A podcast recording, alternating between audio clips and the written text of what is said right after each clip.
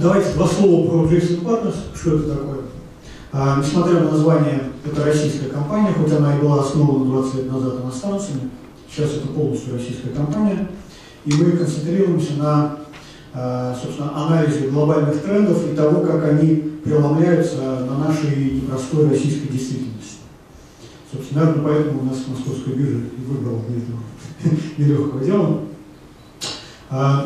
А, почему именно так называется наша презентация? Значит, мы а, не хотели, не, не пытались объять необъятное, поэтому а, сконцентрировались не на всем IT-рынке, а только на его части, которую мы считаем наиболее перспективной.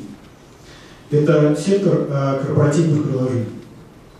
Потому что мы считаем, что есть существенные предпосылки полагать, что а, именно эта часть IT-рынка, она может повторить тот успех, который пришел а, на рынок сотовой связи в конце 90-х, начало 2000-х, когда сначала это был такой относительно небольшого размера а, рынок элитных услуг и оборудования, доступный очень немногим. А потом этот рынок начал бурно расти, стал массовым, да, что привело к э, появлению публичных компаний, а, увеличению капитализации, ну и его общему успеху. Какие особенности этого исследования? Значит, ну, во-первых, цель. А, здесь мы хотели свести две стороны, которые пока мало что знают друг про друга и мало друг другу доверяют. С одной стороны, это IT-компании, а, а с другой стороны, это потенциальные инвесторы в IT. Поэтому, с одной стороны, мы захотели рассказать IT-компаниям о том, какие возможности сейчас новые открываются по привлечению внешнего финансирования, а с другой стороны, рассказать Э, потенциальным инвесторам о том, как э, имеет смысл смотреть на эти компании. Потому что этот взгляд, он, он существенно отличается от того, э, какие привыкли смотреть инвесторы на те активы, которые сейчас торгуются в основном на биржевых площадках. Что мы охватываем в своем исследовании? Значит, в целом IT и телеком рынок мы смотрели как бенчмарк, а углубленно мы смотрели три компонента, а, которые составляют, собственно, рынок а, бизнес ПО России, ну и мире тоже. Это так называемые услуги системной интеграции, это все виды облачных сервисов, ну и практически все виды разработки программ обеспечения корпоративного оборудования. Вот в чем особенность а, именно IT-рынка именно российского IT-рынка, например, по сравнению с Э, близким ему телеком рынком. IT-рынок – это информационно закрытый рынок, в отличие, например, от телеком рынка, про который много что известно и понятно. При этом компании очень сильно отличаются друг от друга, и более того, различная выручка от различных направлений внутри одной компании или группы компаний тоже очень сильно отличается. И мультипликатор этой выручки может отличаться в 10 и более раз. Поэтому Э, просто анализируя компанию стандартными методами в виде объема выручки, ебеды, темпов роста и так далее, можно очень сильно ошибиться. Вот, и в этой ситуации анализ лишь на таких формальных статистических данных, он плохо работает. И поэтому мы использовали, естественно, все свои знания, которые мы накопили за 20 лет исследования этого рынка, с одной стороны. С другой стороны, мы не полагались только на себя и привлекли а, примеры IT-компаний. То есть мы не пытались э, провести такое статистическое исследование, но а, мы привлекли 13 э, компаний, провели глубинное интервью с ними, чтобы понять, как вот наша точка зрения на рынок соответствует точке зрения тех игроков, которые на этом рынке, собственно, играют и его формируют.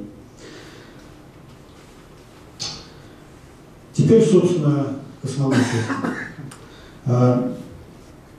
Если мы посмотрим на IT-рынок, то вот первые особенности, которые его отличают, например, от телеком рынка, состоят в том, что а, про телеком рынок никто не спорит о его объемах.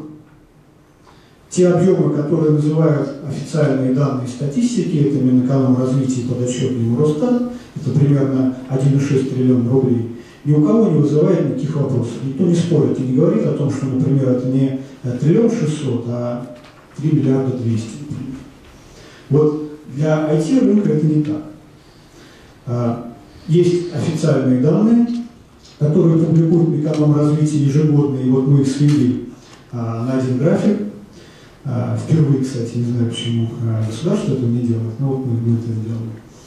И вот эти цифры суммарно там около 700 миллиардов рублей, а, если посмотреть отчеты, скажем, альтернативные, которые описывают IT-рынок, а, мы увидим, что есть оценки в два раза больше этого рынка. Например, там триллион триста, триллион четыреста. То есть а, погрешность оценки это почти 700 миллиардов. Это огромная цифра. В чем здесь может быть причина? Причина может быть в том, что в отличие от телеком рынка, IT-рынок не требует лицензирования. Это не лицензионная деятельность. И поэтому само понятие IT-рынка, оно очень расплывчато. Кто-то включает какие-то сегменты, кто-то не включает. Но для нас было очень важно ориентироваться именно на официальные цифры Минэкономразвития, потому что, а, нам было важно посмотреть, какую долю в экономике ВВП России составляют отдельные сегменты, чтобы понять тот потенциал роста, который у них есть. Это с одной стороны, с другой стороны, эти цифры вполне адекватно описывают а, динамику рынка, которая очень сильно коррелирует с интересом инвесторов а, к игрокам этого рынка. А, единственное, что мы здесь убрали, это из синей части услуги. А, мы убрали услуги а, широкополосного доступа в интернет, которые частично сидят а, в IT-услугах в связи с особенностью статистики. Вот больше мы здесь ничего не делаем. И мы здесь видим, что можно выделить три периода развития российского IT-рынка, начиная с начала нулевых годов. Первый этап – это этап бурного роста объемов, который начался еще ну, где-то с 99 -го года и продолжался до 2008 года. А, примерно с 2004-2005 года начался процесс консолидации отрасли и подготовки к выходу на IPO крупных IT-компаний. А, в 2007 году эти IPO начались. Например, это IPO Citronics, это IPO, а, вернее не IPO, а листинг IBS на франкфуртской бирже. А, вот, и э, листинг, и выход на IPO еще одной компании российской, дочки, дочки РБК. Но потом этот процесс прекратился наступил 2008 год, произошел резкий слом тренда, а, и те IPO, которые готовились, сейчас здесь присутствует Алексей Николаевич Ананин, да, который а, был одним из а, проводников IPO объединенной компании IBS Bonus, которая планировалась на конец 8 начало 9 года. Вот это было одно из тех IPO, которое не состоялось. И на самом деле с тех пор крупных IPO именно классических IT-компаний, то есть я здесь не беру Яндекс, да, там, не знаю, а, Банк Тинькофф, а, их не было. Было только два IPO, это IPO Люксофт и EPAM. Но эти компании, они в крайне малой степени а, зависят от российского рынка, на российский рынок у них приходится менее 10% выручки. Поэтому это IPO глобальных компаний, которые ну, некорректно относительно счет российского рынка. То есть мы видим совершенно четкую корреляцию между темпами роста рынка и интересами инвесторов. И, собственно, мы видим, что и сейчас это вялый рост продолжается, фактически похоже на стагнацию, но а, где-то с 2014 года мы стали замечать признаки а, довольно существенной внутренней трансформации рынка, то есть трансформации его структуры без изменения объема в общем.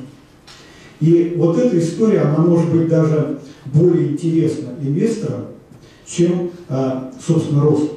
Почему? Потому что трансформация, она а, тем а, актуальнее, чем хуже ситуация в экономике. А количественный рост, он происходит только при очень, ну, при соответствующем росте экономики страны, чего сейчас не наблюдается. То есть здесь можно говорить о том, что внутренняя качественная трансформация рынка IT, она вызвана э, общей стагнацией российской экономики и является долгосрочным устойчивым фактором. Теперь давайте поговорим про потенциал. Его э, очень интересно оценивать с точки зрения сопоставления долей э, соответствующих сегментов э, IT-рынка соответствующими сегментами э, и э, рынка, э, например, США. Что мы здесь видим? Начинаем э, с хорошо знакомым инвестором э, телеком рынка. Вот здесь имеет место паритет. Когда доля э, телеком рынка в общей структуре экономики России и соответствующая доля США, они практически равны. То есть это о чем говорит? Во-первых, это говорит о том, что такой паритет вполне достижим при определенных условиях. И а, во-вторых, что у нас с точки зрения инфраструктуры все нормально. С точки зрения широкополосного доступа в интернет, там, телефонной связи и так далее, инфраструктура есть, она хорошо монетизируется. Вот если мы пойдем дальше и посмотрим на айтишный, на сегмент айтишного железа, мы видим, увидим здесь, что ситуация уже существенно хуже. Причем, если мы разделим этот сегмент на а, пользовательское железо, персональные компьютеры, ноутбуки и так далее, то мы увидим, что здесь тоже примерно полетело. То есть у нас и с широкополосным доступом все нормально, и с а, пользовательской техникой тоже все нормально. А вот а, с корпоративным железом, которое является основой для следующего сегмента, а, аппаратной основой, гораздо хуже. И самая плохая ситуация, но при этом самая потенциально интересная, это с долей IT-услуг. Вот их эта, доля, она в 9 раз меньше, чем э, таковая в США. То есть о чем это говорит? Это говорит о том, что э, если бы был паритет вот такой же, как для телеком рынка, то э, объем рынка этих услуг у нас в России был бы в 9, 9 раз больше. Это говорит о том, что существуют какие-то очень существенные сдерживающие факторы, которые не позволяют это сделать, но при их устранении возможен просто взрывной рост этого рынка. И, опять же, пример телекома показывает, что паритет вполне возможен. Поэтому мы внимательно посмотрели на рынок именно IT-услуг. Вот здесь, а, если на, предыдущем, на предшествующем слайде были оценки Минэкономразвития, то здесь мы сделали собственные оценки по совершенно другой методике, но удивительно, что а, объемы совпали а, с точностью до 10% что говорит о том, что, вероятно, при оценке объема рынка IT-услуг мы сильно не ошибались. То, что, повторю, методики абсолютно разные, результаты совпадают. Вот. Здесь на, не очень надо внимание обращать на вот эти вот колебания динамики, это просто особенности методики. Но здесь тоже видно, виден вот этот вот тренд бурного роста, только он здесь продолжался существенно дольше до 2012 года, а потом переход в стагнацию. И э, возникает вопрос, да, это потолок, или можно что-то с этим делать. И если мы посмотрим на, собственно, девятикратную разницу вот этого паритета и умножим это еще на разницу 15-кратную экономики России и США, мы увидим, что а, российский рынок IT-услуг в 134 раза меньше, чем таковой США.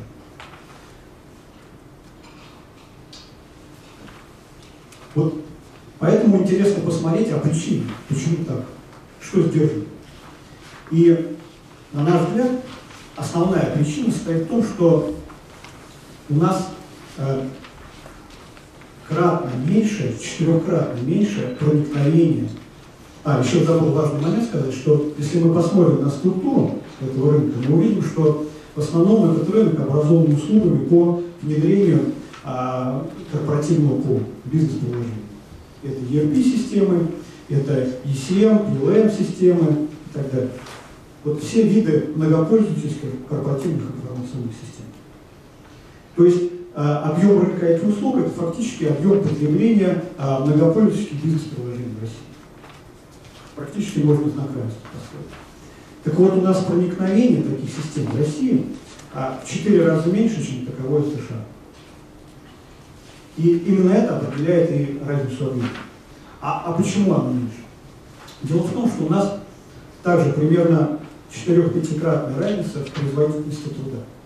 Что это означает? Это означает, что при одинаковой численности персонала а, объем выручки компании в России, в 4 раза меньше. А это означает, поскольку IT-бюджет считается от выручки, да, там, примерно 1% составляет, это означает, что у российской компании в 4 раза, одного и того же размера, в 4 раза меньше денег на финансирование IT. И дело в том, что при классической модели внедрения бизнес-приложений существует очень большой а, входной порог, связанный с необходимостью внедрения этого приложения, который для относить, компании относительно небольшого размера является непреодолимым препятствием.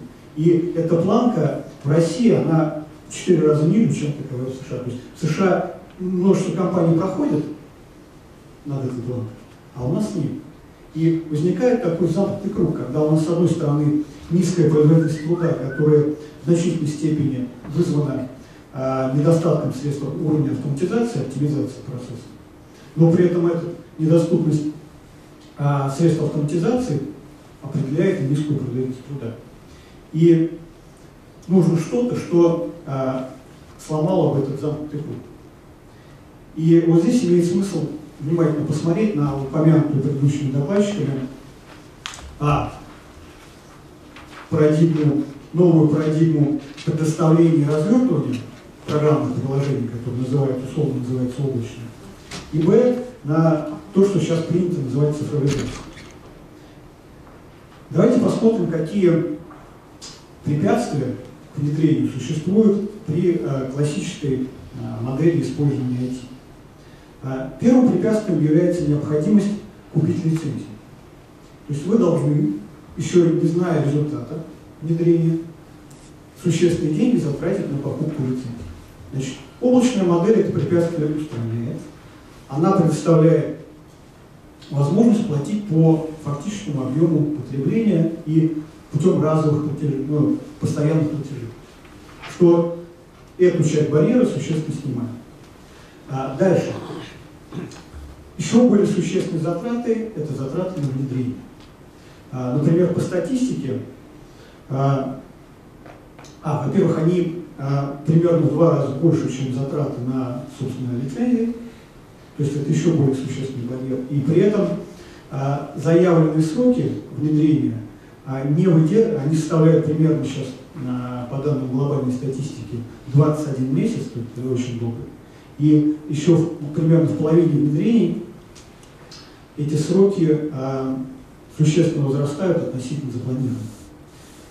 И это является вторым очень сильным содержащим фактором, который при облачной модели также а, существенно нивелируется. Почему? Потому что а, облачная модель – это новая парадигма развертывания, которая не предполагает столь тяжелого и сложного внедрения. А, почему? Потому что, с одной стороны, используется другая а, философия развертывания систем, то есть это подход с преднастроенными шаблонами микросервисной архитектурой. И это устраняет э, человеческий фактор, который есть на этапе внедрения, потому что э, даже на абсолютно ну, практически одинаковых предприятиях, которые бы выбрали э, одинаковые программные продукты и его внедряли, в результате получили бы разные внедрения.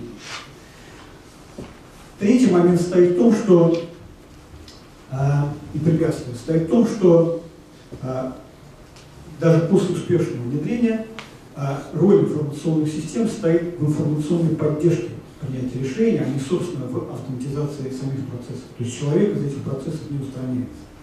И а, все равно присутствует ручной ввод информации, все равно присутствует а, человеческий фактор, который связан с тем, что человек может и не выполнять процесс так, как он заложен в системе.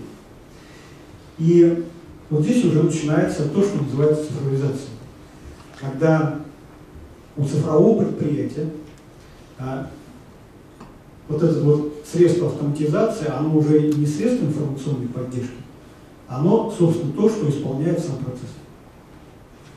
И здесь мы убираем человеческий фактор из этого процесса, во-первых.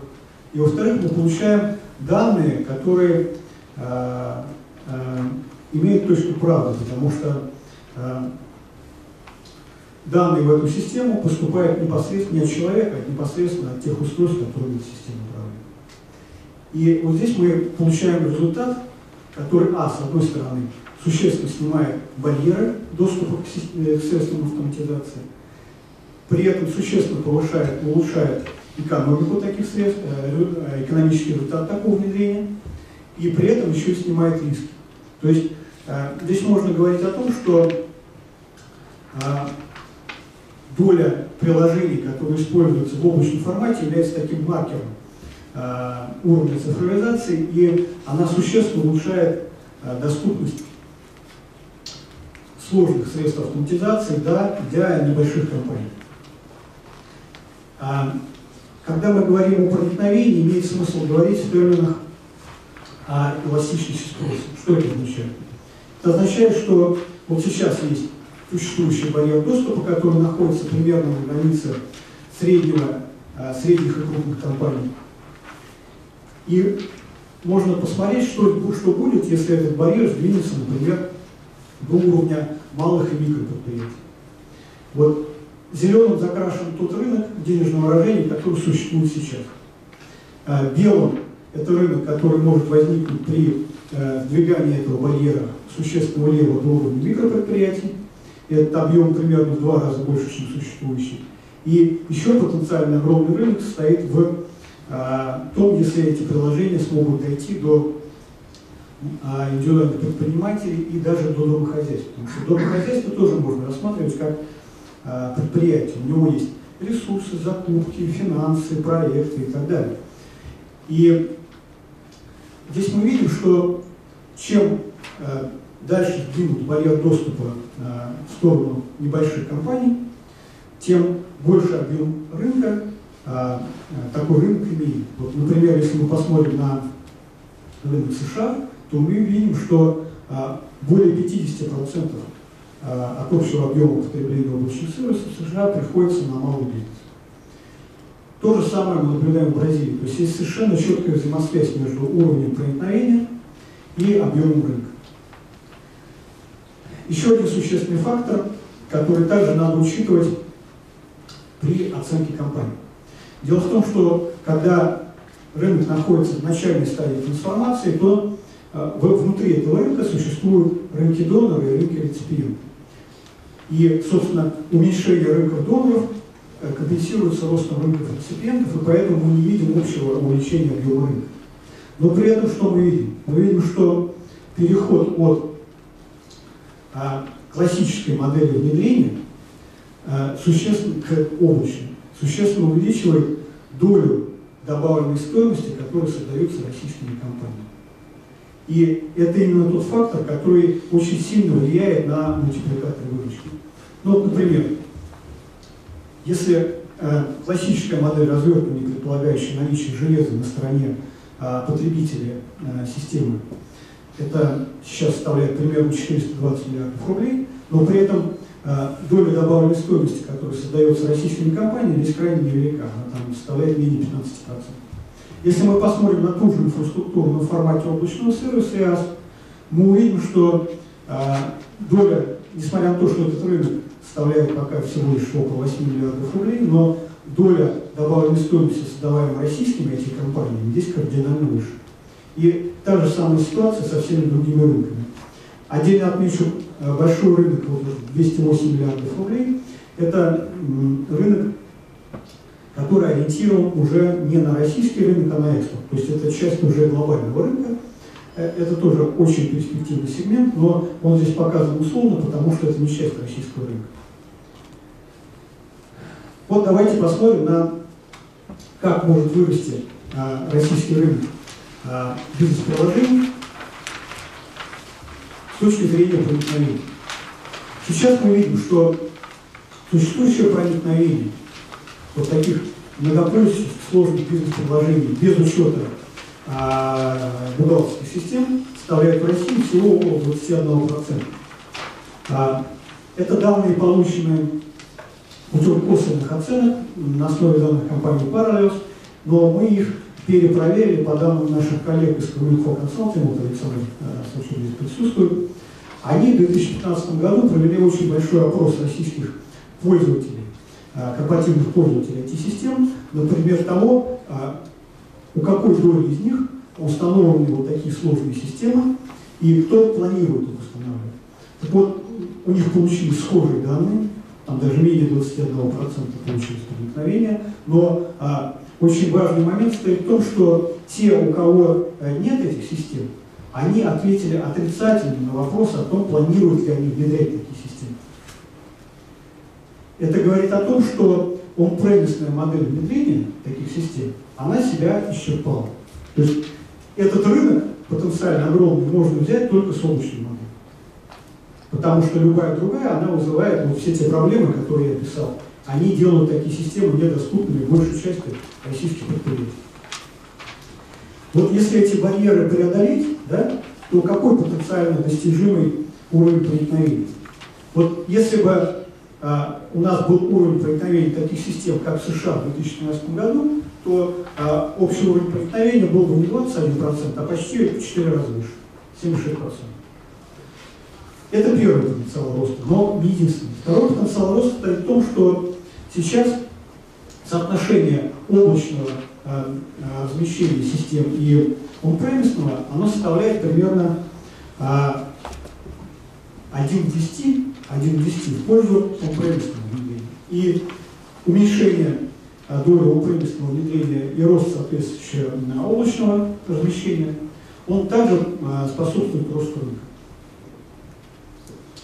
Дополнительными факторами являются, ну, конечно же, это программа «Цифровая экономика». Здесь бы отдельно я отметил новую стратегию веба, которая ориентирована на поддержку этой программы и программ э, НТИ, а также меры по стимулированию импортозамещения и меры поддержки российских закупщиков.